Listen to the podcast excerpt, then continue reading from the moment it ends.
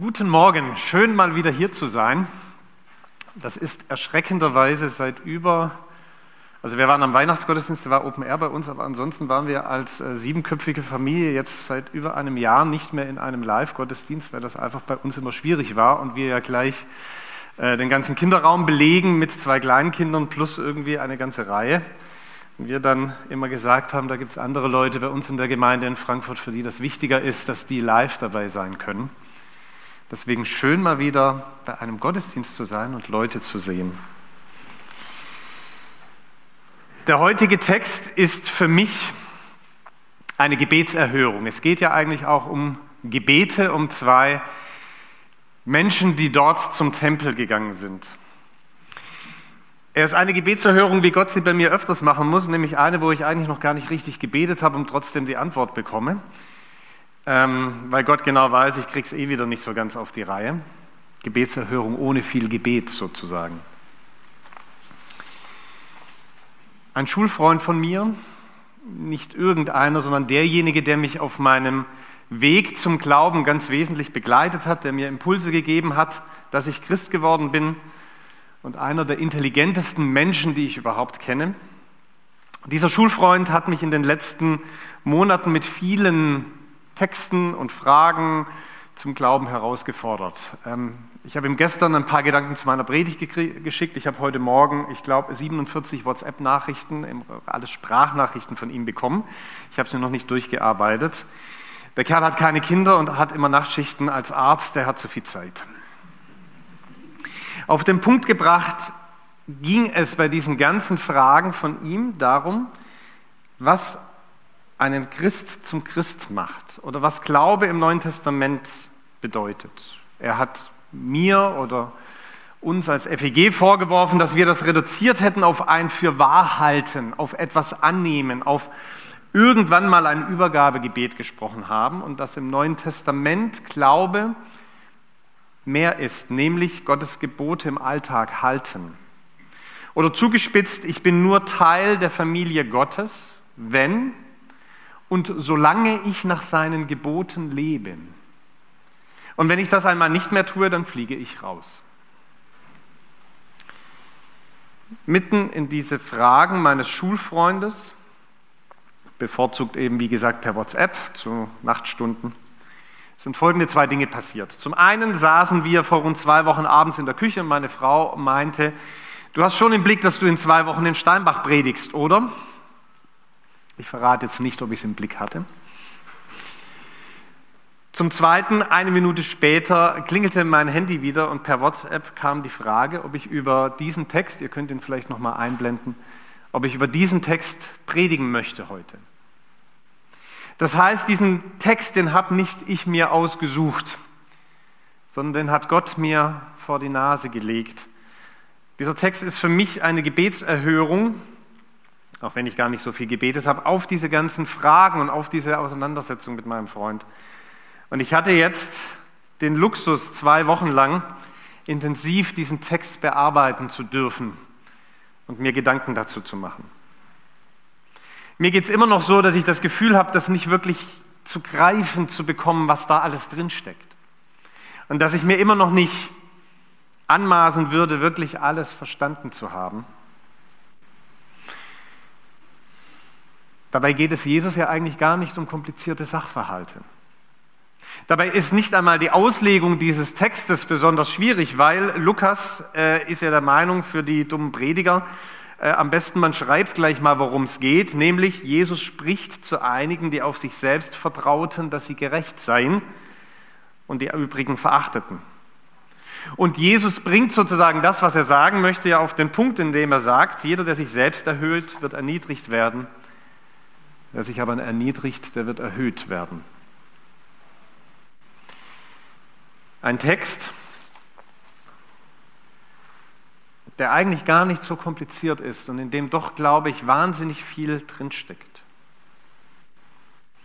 Lukas, der Autor des nach ihm benannten Evangeliums, beschreibt in seiner Biografie vom Leben Jesu fast nur die letzten zwei, drei Wochen.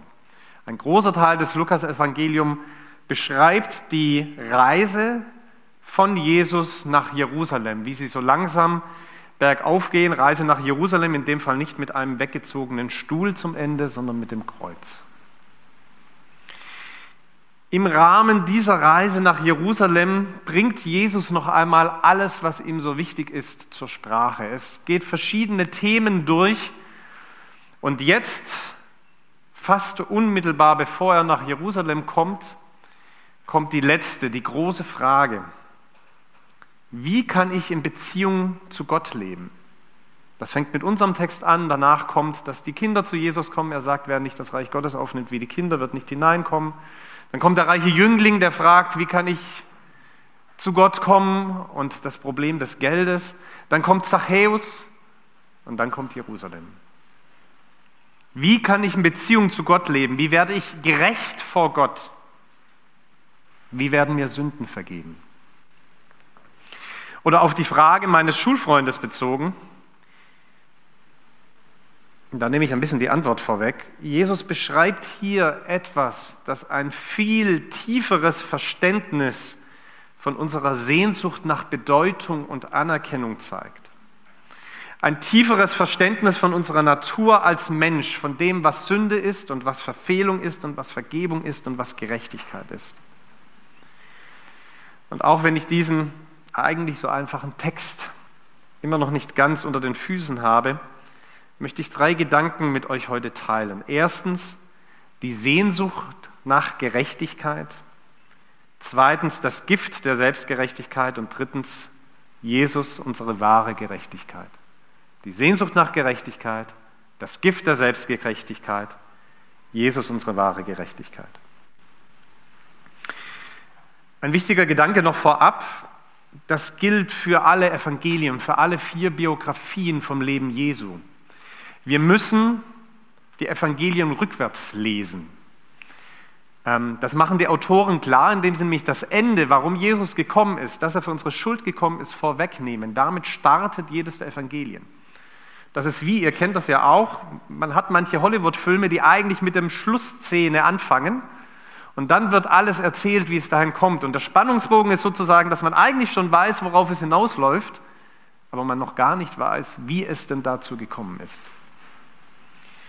So ist es auch bei den Evangelien. Sie sind keine Sammlung von Tipps, wie man besser lebt oder ein besserer Mensch wird, sondern sie beschreiben von vornherein, und das wird klar gemacht, bevor man einsteigt, dass das große Thema ist, wie unsere Beziehung zu Gott in Ordnung gebracht wird und warum Jesus kommen musste, um Versöhnung zu schaffen. Wenn man das im Hinterkopf hat, ist das auch etwas ganz Wichtiges für die Gleichnisse, warum Jesus in Gleichnissen redet. Nämlich damit wir eine wesentliche Wahrheit verstehen oder einen wesentlichen Fehler vermeiden. Aus so einem Gleichnis muss man nicht immer jeden Punkt eins zu eins in irgendwas übertragen, das funktioniert oft nicht. Aber es gibt immer einen Punkt, der Jesus ganz wesentlich ist, dass wir den kapieren und den er deswegen zuspitzt, mit dem Ziel, dass wir es verstehen und dass wir es tun. In unserem Gleichnis geht es um Gerechtigkeit. Gerechtigkeit ist heutzutage so ein Begriff, der nicht mehr, also ich bin Jurist, da spielt er immer mal noch zumindest mit Recht eine Rolle, ob das alles gerecht ist, was im Jura passiert. Ähm, einer meiner Professoren hat in einer der ersten Vorlesungen uns gesagt, dass wenn wir hier sind, um sozusagen äh, das Recht zu tun, wir im Zweifel falsch sind, man kann Recht sprechen und sich an Gesetze halten, aber das heißt nicht, dass das alles gerecht ist am Ende. Gerechtigkeit ist aber ein Begriff oder ein Konzept, was wir in unserer Kultur nicht mehr so stark haben oder Rechtfertigung. Und darum geht es ja in dem Text. Wir haben Gott abgeschafft und damit auch diese Begriffe, aber ich glaube, wir haben den Gedanken, der dahinter steckt, nicht abgeschafft. Im Gegenteil. Unsere Kultur gibt dem nur andere Begriffe. Wir reden von Identität oder von einem erfüllten Leben oder von Selbstfindung. Und was damit gemeint ist, ist, dass ich mit meinem Leben im Reinen bin und sage, das ist okay, dass ich echt bin. Weiter zugespitzt, wir haben nicht mehr Gott als Gegenüber, deswegen sind nur noch die Mitmenschen unser Gegenüber. Und das, was wir unter Gerechtigkeit oder was unsere Kultur darunter versteht, ist, dass ich sozusagen den Zuspruch von anderen bekomme, mein Leben ist bedeutend, mein Leben ist gut, ich bin okay. Und wir leben in einer Zeit, in der durch die sozialen Medien das so zugespitzt wurde und so viel Druck bekommen hat, wie wahrscheinlich noch nie davor. Als Beispiele sage ich einfach mal Hashtag alles dicht machen, wo Künstler meinten, und ich positioniere mich da jetzt nicht inhaltlich, aber meinten, Dinge an der Corona-Politik zu kritisieren und dass einen solchen Shitstorm bis hin mit Versuchen des Berufsverbots als Ergebnis hatte. Man kann aktuell gestern Abend Annalena Baerbock nennen, in beiden Richtungen. Ne? Also was treibt einen dazu, den Lebenslauf zu beschönigen, den man veröffentlicht, um besser dazustehen? Gleichzeitig, was treibt Medien dazu, ähm, zu kritisieren, dass sie ja nicht in Brüssel bei einer Abgeordneten war, weil sie in der Zeit auch noch woanders war und nur also Teilzeit in Brüssel und das wäre doch ungenau. Wie sehr stehen wir unter Beobachtung? Wie sehr sind wir abhängig davon, von anderen Bestätigungen zu holen? Von einem amerikanischen Professor, der als Mentor für Studienanfänger arbeitet, habe ich folgendes Zitat gelesen, frei übersetzt. Wenn Gott tot ist, dann sind wir selbst das einzige Publikum, das übrig bleibt, um unseren Wert zu bestätigen. Heutzutage, so sagen meine Studenten, bewertet dich jeder, ständig. Und ich beginne mich zu fragen, ob ein allgegenwärtiger, alles sehender Gott nicht ein wenig mehr Vergebung für uns übrig hat, als die ständige rund um die Uhr Überwachung durch Snapchat und Instagram. Philosophisch leben wir im Zeitalter der Empörung, wo wir den Begriff Gerechtigkeit nicht mehr verwenden, wo aber diese Sehnsucht, die damit für uns Menschen einhergeht, ein ich weiß, dass ich in Ordnung bin. Ich weiß, dass ich angenommen bin. Ich weiß, dass ich Wert habe. Ich weiß, dass ich mich richtig entscheide. Wo diese Sehnsucht so tief in uns drin ist, dass wir sie uns eben von dem Einzigen, was übrig bleibt, holen, nämlich von unserem Gegenüber. Und unsere Gesellschaft viel mehr darauf getrimmt ist als wahrscheinlich alle Gesellschaften davor. Die Sehnsucht nach Gerechtigkeit ist etwas, was bei uns heutzutage immer noch genauso ausgeprägt ist wie damals, auch wenn wir es vielleicht anders nennen. Mein zweiter Gedanke, das Gift der Selbstgerechtigkeit. Jesus wählt für sein Gleichnis einen Pharisäer. Das hat bei uns einen ganz automatischen Reflex. Das ist wie so bei einem guten alten Western, am besten die in Schwarz-Weiß. Bei diesen Schwarz-Weiß-Western war es ganz einfach. Der mit dem weißen Cowboy-Hut war der Gute, der mit dem schwarzen Cowboy-Hut war der Böse. War immer so, war prima als Publikum, wenn du den mit dem Schwarzen gesehen hast, egal wie nett er war, wusstest du, das ist am Ende der Schurke. Hatte auch den Vorteil, dass man bei Schwarz-Weiß eben schlecht mit anderen Farben arbeiten konnte. Wenn bei uns in einem Gleichnis der Pharisäer kommt, wissen wir, das wird nicht der Held. Das wird nicht passieren. Das ist interessant, weil das in der damaligen Zeit anders war. Wenn man damals, es gibt ja diese Umfragen nach Vertrauen in Berufsgruppen, bei uns Deutschen kommen Feuerwehr und Rettungssanitäter ganz oben, ne, dann geht es runter, äh, wir Juristen verrate ich nicht, wo wir rangieren. Ähm, wenn man in der Zeit Jesu solche Umfragen gemacht hätte, wären die Pharisäer ganz weit oben gewesen. Denen hat man vertraut. Das waren Menschen, die es wirklich ernst gemeint haben und die ja gute Dinge getan haben. Das, was er in seinem Gebet sagt, danke, dass ich kein Räuber bin, dass ich kein Ungerechter bin, dass ich kein Ehebrecher bin. Was heißt das denn? Wenn ich mit einem Pharisäer Geschäfte gemacht habe, konnte ich mich darauf verlassen, der zieht mich nicht über den Tisch. Wenn ich mit einem Pharisäer verheiratet war, konnte ich darauf verlassen, der betrügt mich nicht. Danke, dass ich faste und den Zehnten gebe von allem.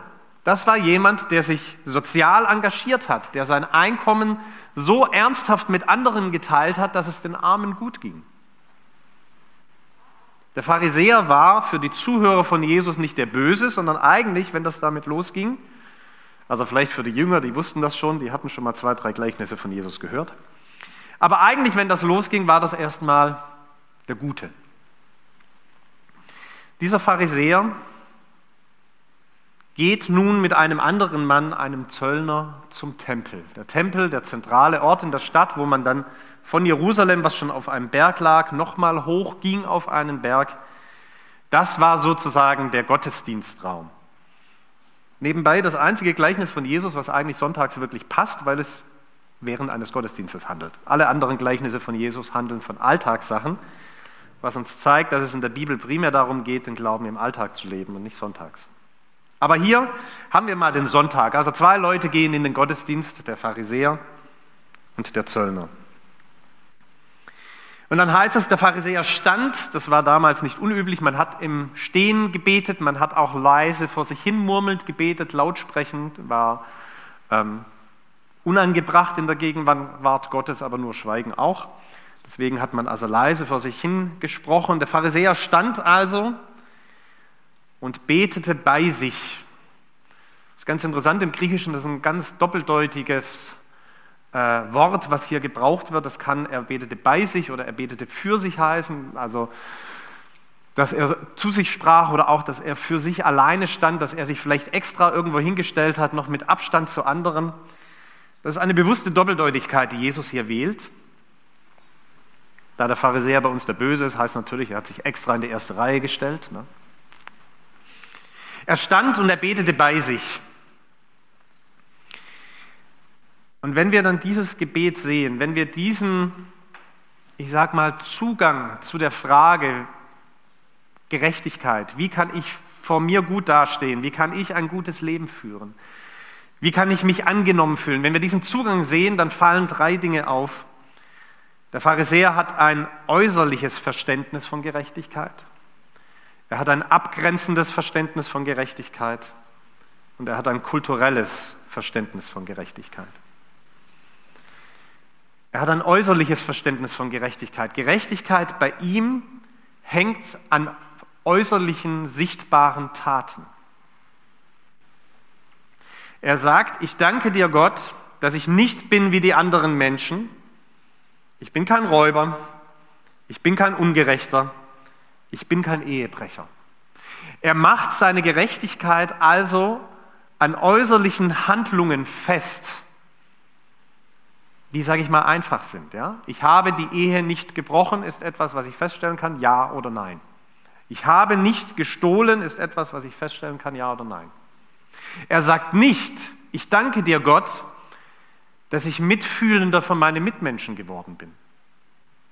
Ich danke dir Gott, dass ich langsamer zornig werden, wenn meine Kinder mich nerven und das Handy nicht weglegen und ihre Hausaufgaben nicht rechtzeitig machen.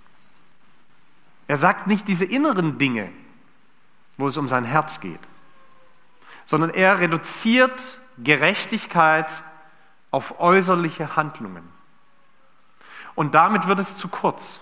Das ist nicht das, was Jesus meint, wenn er von Gerechtigkeit redet. Gerechtigkeit ist mehr als nur die Frage, habe ich im Supermarkt geklaut oder nicht.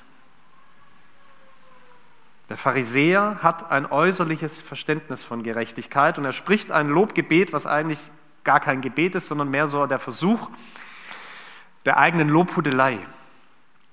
Ich danke dir, Gott, dass ich kein Räuber bin, kein Ehebrecher, kein Ungerechter, dass ich nicht bin wie dieser Zöllner, denn ich faste zweimal die Woche und ich verzehnte all mein Einkommen.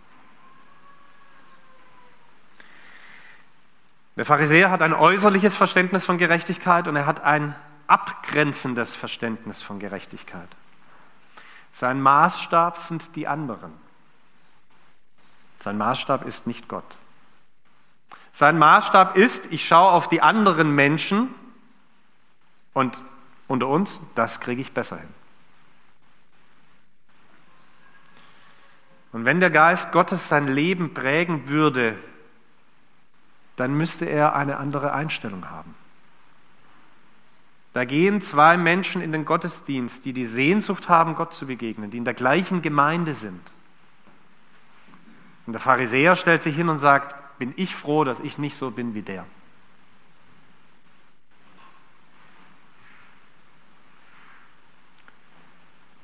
Gibt einen netten jüdischen Witz dazu. Die Juden hatten ja auch immer einen ganz tollen Humor, um so diese eigenen Sachen auf die Schippe zu nehmen. Am Versöhnungstag Yom Kippur, also den einen Tag im Jahr, wo ein Opfer für alle Schuld des Volkes gebracht wird, steht also ein, ein Rabbi in der Gemeinde und springt auf und sagt, ich bin Asche, ich bin Staub. Und der Gemeindediener sieht das und ist wirklich beeindruckt von diesem Rabbiner. Ne? Und stellt sich auch hin und sagt, und ich bin Asche und ich bin Staub. Und der Hausmeister sieht das auch und den bewegt das von tiefstem Herzen und er stellt sich auch hin und sagt, ich bin Asche, ich bin Staub. Und der Rabbi flüstert zum Gemeindediener, na guck mal an, wer heute alles denkt, dass er Asche und Staub ist. Was der sich einbildet.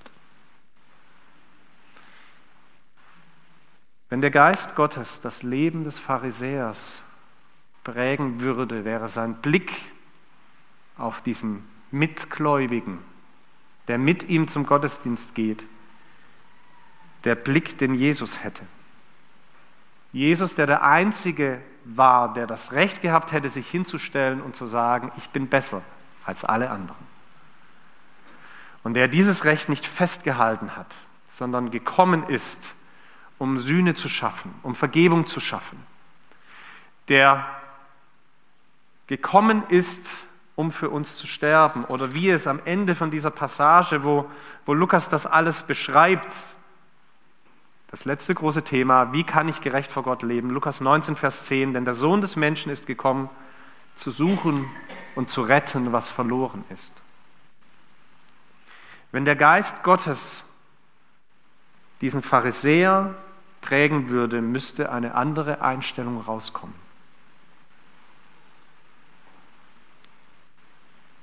Stattdessen hat er ein äußerliches Verständnis von Gerechtigkeit. Er macht es an irgendwelchen Handlungen fest. Er hat ein abgrenzendes Verständnis von Gerechtigkeit. Er ist geprägt von einem, das würde ich nie tun, was der da tut. Und er hat ein kulturelles Verständnis. In diese Liste von guten Dingen, von Dingen, die Gott möchte, dass wir nicht Ehe brechen, dass wir nicht stehlen, dass wir nicht ungerecht sind, mischt er zwei Dinge, die so sich nicht im Alten Testament finden. Ich faste zweimal in der Woche, sagt er, und es wird gestimmt haben, das haben die Pharisäer gemacht. Vorgeschrieben war aber nur ein Fasten einmal im Jahr an Yom Kippur. Und ich verzehnte alles, was ich erwerbe, auch das geht über die Forderungen hinaus. Er musste verzehnten das, was er produziert, also von seinen landwirtschaftlichen Produkten und so weiter. Was die Pharisäer gemacht haben, ist, wenn sie Gewürze gekauft haben zum Beispiel oder wenn sie was gekauft haben auf dem Markt, haben sie das auch verzehntet, für den Fall, dass derjenige, der es verkauft hat, das vergessen hat. Der Gedanke dahinter ist gut. Ich möchte nach Gottes Geboten leben. Ich möchte es in meinem Alltag umsetzen, selbst wenn es mir weh tut. Aber was er hier macht, ist, dass er diese fromme Handlung von sich, die nicht biblisch notwendig ist, zum Maßstab erhebt. Dass sein Gerechtigkeitsverständnis äußerlich ist und abgrenzend und kulturell geprägt, das sind Dinge, so verhält man sich halt als Christ. Als Christ geht man nicht in die Gemeinde oder als Christ geht man sonntags nicht auf den Fußballplatz oder als Christ hört man keine Rockmusik oder als in der Gemeinde höre ich, habe ich überhaupt keinen Schlag. Oh, na okay, ihr habt eins. So eine Gemeinde seid ihr also. Ja, ja. Man stellt Kennzeichen auf von Dingen, wie man es richtig macht. Und das wird plötzlich der Maßstab für Gerechtigkeit, für Selbstgerechtigkeit für Stolz. Dafür, dass Jesus ein Gleichnis erzählen muss für einige, die auf sich selbst, auf ihre Taten vertrauten, dass sie gerecht sind, dass sie in Ordnung sind. Weil ich ja so lebe, ich sehe es ja an mir. Und dieser Pharisäer ist keiner, der gesagt hat, weil ich so gut mich verhalte, muss Gott mich annehmen. Er spricht ein Dankgebet, ich glaube, er meint das. Danke Gott, dass du in meinem Leben so mit deiner Kraft bist, dass ich nach deinen Geboten leben kann. Danke Gott, dass du mir die Kraft gibst, kein Räuber zu sein. Danke Gott, dass du mir die Kraft gibst, kein Ehebrecher zu sein. Das ist nicht so einfach, diesen Pharisäer zum Bösen zu machen. Und ich glaube, die Zuhörer Jesu werden bis zu diesem Punkt gesagt haben, ja, so darf der beten, weil er lebt es. Er war nicht der Cowboy mit dem schwarzen Hut für die Leute, er war der Cowboy mit dem weißen Hut. Und für Stolz kann man nur anfällig sein, wenn dieser Stolz eine Grundlage hat, dass man sagen kann, mein Tun, mein Handeln, meine Moral, meine Tugend, meine Wahrheit, die stimmt ja, darauf bin ich stolz. Ich kann nicht auf mein Versagen stolz sein. Das Gift der Selbstgerechtigkeit führt dazu, dass dieser Pharisäer, der oftmals so viel mit mir gemein hat, am Ende rausgeht und Jesus in diese Zusammenfassung des Gleichnisses drei Worte einfügt, die er nicht einfügen müsste. Er sagt, dieser ging, dieser der Zöllner ging gerechtfertigt in sein Haus Okay, in meiner Übersetzung sind es fünf. Im Gegensatz zu jenem. Nein, im Gegensatz zu jenem. Vier. Er müsste dieses im Gegensatz zu jenem nicht sagen, wenn es ihm nur um den Punkt ginge, dass Gott den Zöllner annimmt. Es geht Jesus aber nicht nur um diesen Punkt. Es geht ihm auch um den Punkt, dass Selbstgerechtigkeit tödlich ist, dass sie uns vom Heil ausschließt. Dass wenn ich auf dieser Ebene stehen bleibe, äußerlich, abgrenzend und kulturell geprägt, ich am Ende außen vor bin. Der Pharisäer ging als erster auf den Tempel hoch und stand in der ersten Reihe.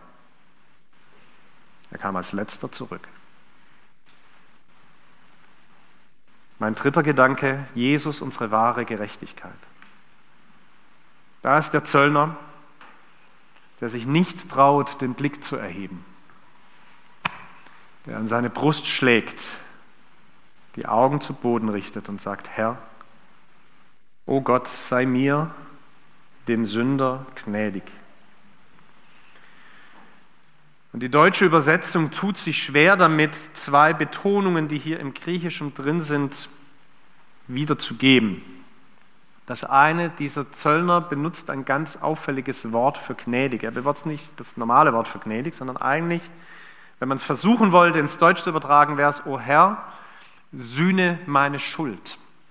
Dieses Wort, was er verwendet, kommt noch einmal vor in Hebräer 12, wo es darum geht, dass Jesus, Jesu Tod, das Sühneopfer, also das an Yom Kippur, das Sühneopfer, was einmal im Jahr geschlachtet wurde, um die Schuld der Menschen zu vergeben, des Volkes Gottes, dass Jesus diese Sühnung vollbracht hat. Der Pharisäer also steht vor dem Tempel. Er ist hinaufgegangen, er wagt sich nicht in die erste Reihe, sondern steht von ferne. Er sieht das Heilige und das Allerheiligste. Der Ort, wo Gott gegenwärtig ist. Der Ort, wo der Richterstuhl Gottes steht auf der Bundeslade. Der Ort, wo jeden Tag morgens und abends ein Lamm geschlachtet wird, weil die Juden verstanden hatten, dass Sünde nicht etwas ist, wo Gott halt mal nonchalant drüber hinweggeht, sondern dass der Tod eigentlich die Konsequenz ist und dass man sinnbildlich an einem Tier den Tod vollzieht mit dem Gedanken, eigentlich hätte ich das verdient. Und dieser Pharisäer, nämlich der Zöllner, steht von ferne und sieht das und sagt, so wie du Gott dieses Blut annimmst und als Sühne akzeptierst, so tu es mit meinem Leben. Rechne mir das zu. Nochmal der Gedanke, wir müssen die Evangelien von hinten her lesen. Wir wissen schon, dass Jesus dieses Sühneopfer ist. Lukas, als er das geschrieben hat, hat ganz bewusst sein Evangelium mit der Schlussszene in Lukas 2, Jesus ist gekommen als Vergebung für die Sünden. Das ist das, was die Engel singen. Ja? Der, Schluss wird vorweggenommen, damit wir das hier im, im Blick haben. Das, was dieser Zöllner betet, ist ein Rechne mir das zu, das Opfer, was meine Schuld wegwäscht.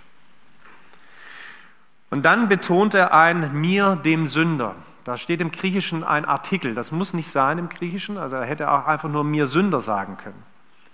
Aber mir, dem Sünder, ist eine bewusste Betonung, weil er, weil sein Gerechtigkeitsverständnis nicht relational, nicht in Bezug auf andere ist.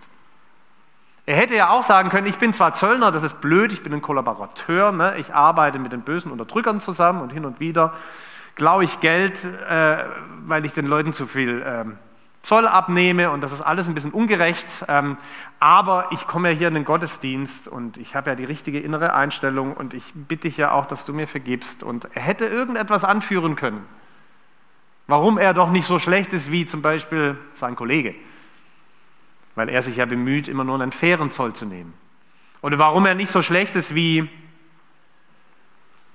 eine Prostituierte oder was man sonst noch so hatte, worauf man runterschauen kann. Wenn unser Gerechtigkeitsverständnis sich an anderen Menschen orientiert, gibt es immer welche, die schlechter sind. Es gibt auch welche, die besser sind, Klammer auf, das kann manchmal nur eine umgedrehte Form von Stolz sein. Wenn alle immer auf mir armen Guten rumhacken und immer so böse sind, äh, bin ich auch stolz. Das ist nicht der Punkt, wo er stehen bleibt. Sein Bezug ist Gott. Rechne die Sühnung, die ich brauche, mir an. Und ich bin Sünder. Nicht nur meine Handlungen sind schlecht, ich bin Sünder. In meinem Herzen ist genügend Finsternis. Ich habe, soviel ich mich erinnere, noch nie in einem Supermarkt geklaut. Ich bin kein Räuber. Das schließt nicht aus, dass ich dazu in der Lage bin, dass mein Herz nicht anderen was wegnehmen möchte. Ich mache es halt anders. Oder ich kompensiere es. Dieser, Pharise, dieser, dieser Zöllner war sich dessen bewusst, was in seinem Herzen ist.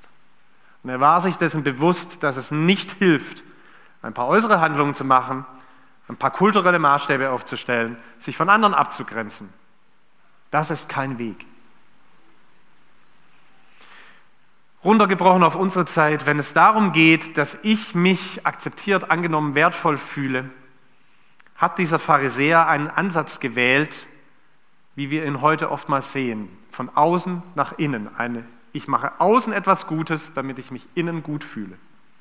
Ich mache außen eine gute Handlung, ich mache Fotos, sowieso gilt ja heute, nur wenn ihr es fotografiert habt, habt ihr es erlebt. Ne? Wenn man äh, irgendwie im Urlaub war oder ein gutes Essen hatte, man macht kein Foto davon und teilt es nicht, dann war es nicht echt. Ich habe etwas, ähm, oh, ich kriege nachher Ärger mit meiner Frau, die mag ihren WhatsApp-Account im Status. Was toll ist, Sarah, ich habe, ähm, ich, ha, ich tue etwas Äußeres Gutes und fühle mich innerlich gut. Das ist der Ansatz, den der Pharisäer wählt. Und dieser Ansatz wird, ich glaube, zwingend immer dazu führen, dass wir selbstgerecht werden, dass wir auf andere herabschauen, dass wir uns auf Dinge verlassen, meinen, dass wir gerecht seien und andere verachten. Dieser Ansatz kann, glaube ich, nicht zu einem anderen Ergebnis führen. Der Ansatz des Zöllners ist andersrum, von innen nach außen. Er weiß innerlich, er braucht Sühne, er braucht Vergebung, er braucht Annahme von Gott. Und das verändert dann hoffentlich sein Leben nach außen. Kein von außen nach innen Ansatz, ein von innen nach außen Ansatz. Oder wie es im zweiten Korintherbrief heißt, den Jesus, der ohne jede Sünde war, hat Gott für uns zur Sünde gemacht, damit wir durch die Verbindung mit ihm die Gerechtigkeit bekommen und auch die Gerechtigkeit leben, mit der wir vor Gott bestehen können. Gerechtigkeit ist nicht etwas, was ich tue und darauf darf ich mich verlassen, sondern Jesus hat etwas getan und das verändert mein Leben.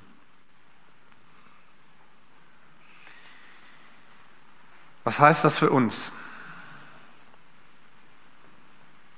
Wir könnten es ja so ausdrücken.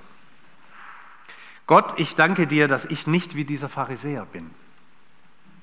Ich danke dir, dass ich besser bin und besser verstanden habe, was du mit Gerechtigkeit meinst. Ich danke dir, dass ich nicht so selbstgerecht bin wie dieser Pharisäer. und mich nicht meiner geistigen Erkenntnisse rühme oder dessen rühme, dass ich mehr von der Bibel verstehe. Ich danke dir, dass ich mich nicht für besser halte als andere, außer vielleicht diesen Pharisäer. Und ein paar meiner Arbeitskollegen fallen mir auch ein. Und ich danke dir, dass ich regelmäßig in den Gottesdienst gehe und von deiner Gnade höre und sie verkünde und dass ich es so viel besser mache.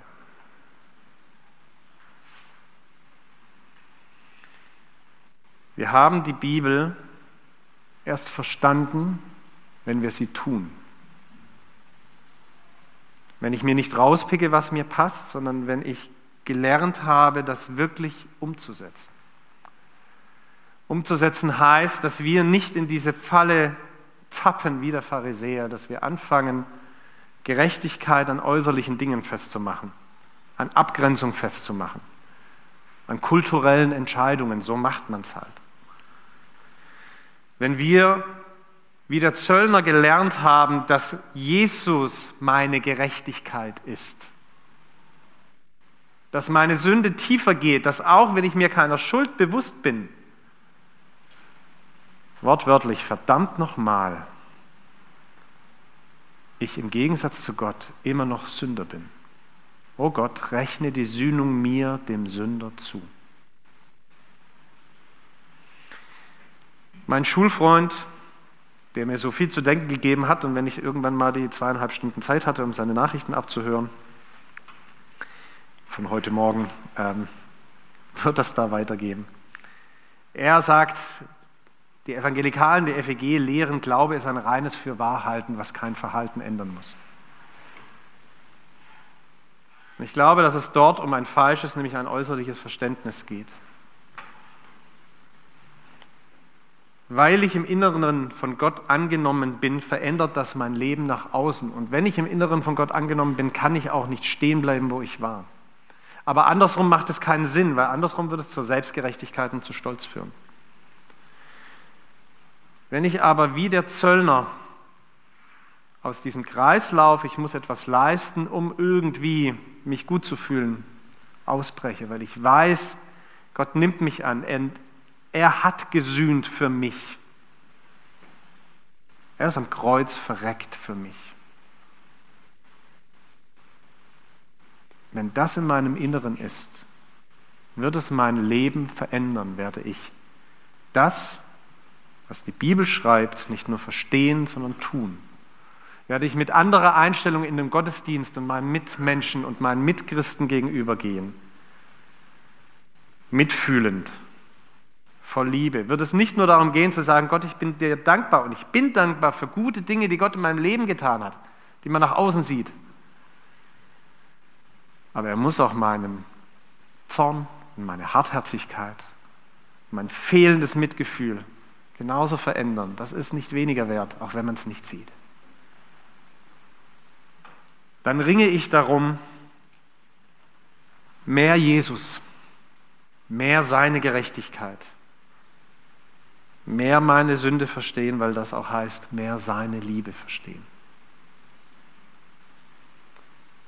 Und dann verstehen wir hoffentlich die Tiefe von diesem Gebet,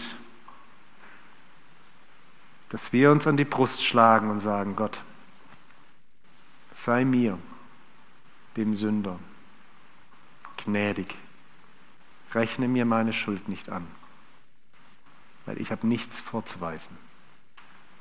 Aber ich habe alle Hoffnung, die ich in dich setzen kann.